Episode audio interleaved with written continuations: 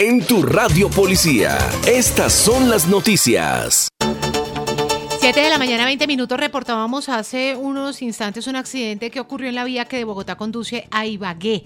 Recordemos que manejar con precaución es vital en estas épocas y Larry Polanía usted tiene un invitado muy especial porque muchos se preguntan, bueno, la policía de tránsito hace controles en todas las carreteras, salidas de peaje, pero ¿qué le pide a los conductores cuando un policía lo para para hacer justamente un control a su vehículo? Así es, Andrea, en ese momento me encuentro en la seccional de tránsito y transporte de la Policía Metropolitana de Bogotá, aquí en la localidad de Puente Aranda. Y en ese momento me acompaña el señor coronel Héctor González, comandante de la seccional de tránsito en Bogotá, y nos va a contar pues cómo se están preparando para este plan EXO que prácticamente ya inició con la salida de varias eh, las personas de la capital colombiana. Señor coronel, muy buenos días, bienvenido al Magazine de la Mañana. Bueno, ¿cómo avanzan en este, esta preparación, este plan EXO aquí en la capital colombiana? Bueno, Larry, buenos días para ti, para toda la audiencia de nuestra Radio Policía Nacional. Que debo contarles de que indiscutiblemente sabemos la importancia que tiene todas estas fechas de fin de año, de Navidad, que nos van a llevar a, a sacar una gran mayoría de actores viales de nuestra ciudad capital. Aspiramos, y dentro de la proyección que se tiene, es que más o menos poco más de 3 millones de actores viales saldrían de nuestra ciudad y desde hoy, desde primeras horas de la mañana, ya tenemos un dispositivo montado en todos los corredores de movilidad para facilitarle a todos nuestros ciudadanos capitalinos, pues que puedan salir con una movilidad rápida y oportuna. Adicionalmente, pues obviamente entendemos de que se acerca, este es una especie de fin de semana largo, porque ya se nos acerca el día de mañana, pues eh, entramos ya en la recta final del último día de novenas, arrancamos con la fecha especial y eso nos va a ampliar desde el día viernes casi un puente festivo. Entonces, también tenemos una actividad dispuesta para hacer controles, especialmente de embriaguez y velocidad, con el ánimo de que las personas pues sientan, entiendan que está la autoridad de tránsito, que están los hombres y mujeres en vía, no solamente facilitando la movilidad, sino también haciendo los controles que se requieren, especialmente por aquellas personas que quieran combinar el consumo de bebidas embriagantes y la conducción de sus vehículos. Hablemos un poco de las cifras frente a siniestralidad vial. Eh, se ve que hay una reducción. Eh, ¿De qué se trata? ¿Cuánta, ¿Cuánta es la reducción para este año 2021? Bueno, Larry, quiero aprovechar también para contarles de que si bien el año 2020 es un año particular, es un año que difícilmente puedo utilizar uno para comparar, estamos haciendo una comparación con un año un poco más parecido a este que es el del 2019 y afortunadamente, gracias a los esfuerzos que han hecho las diferentes entidades eh, relacionadas con todo lo que tiene que ver con el sector movilidad y obviamente agradecido con mis hombres y mujeres de tránsito, podemos decir de que tenemos reducciones en las cifras de la cantidad de siniestros. Tenemos eh, 27.490 siniestros hasta el momento. Eso en comparación con el año 2019, que para esta fecha ya iban casi 34.000 siniestros. En cantidad de fatalidades tenemos para el año 2021 443 y a la fecha en el año 2019 iban 493 fatalidades. Y en cuanto a lesionados, tenemos que al momento van 17.537 lesionados y para el 2019 habían 18.020.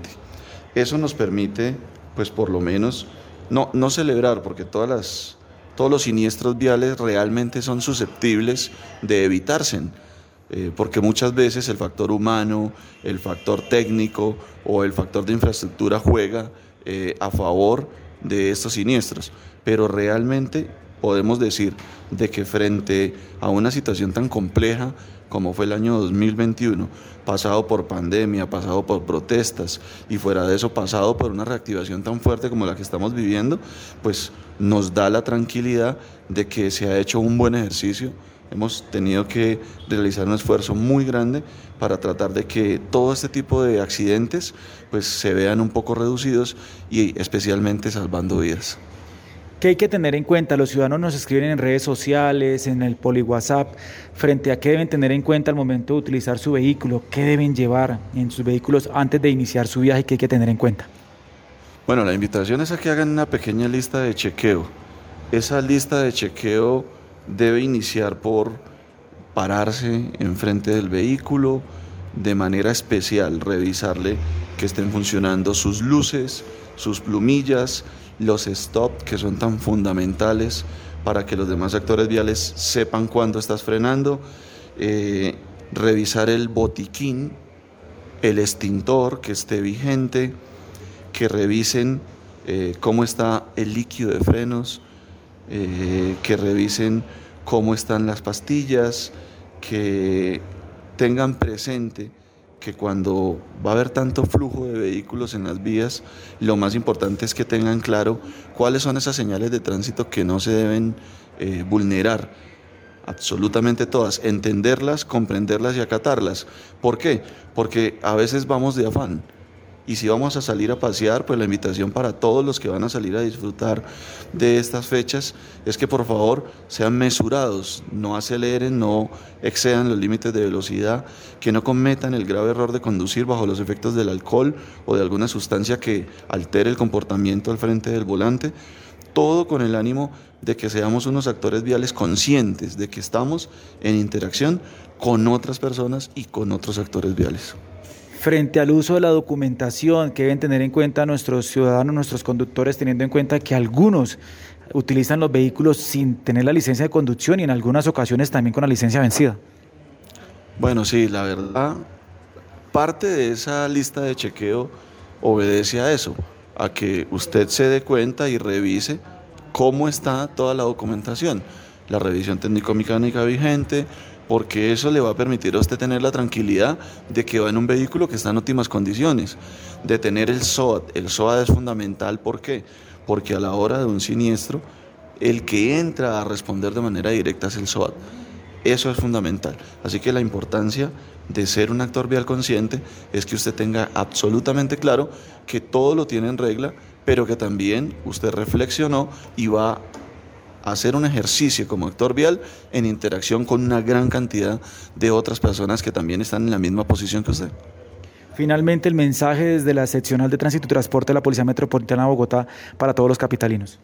Bueno, para todos los actores viales de, de nuestra ciudad capital, a quienes nos debemos a diario, los mil hombres y mujeres que componen la seccional de tránsito y transporte, queremos desearles que tengan una muy bonita Navidad en compañía de sus seres queridos, que ese ejercicio de actor vial que ejercen a diario lo hagan de una forma consciente con el ánimo de que le regalen a sus familias ese, ese sagrado don de la vida. No hay mejor regalo para las familias capitalinas que la vida de nuestros actores viales. Muchas gracias por atendernos. Con todo gusto, Larry. Un saludo para todos. Bueno, pues era el comandante de la seccional de tránsito y transporte de la Policía Metropolitana de Bogotá entregándonos recomendaciones para esa celebración de Navidad. Y recuerden siempre para esta Navidad que el mejor regalo es tu vida. Si necesitas un impulso para comenzar tu día, recibe toda la descarga de energía solo aquí en tu Radio Policía, en el Magazine de la Mañana.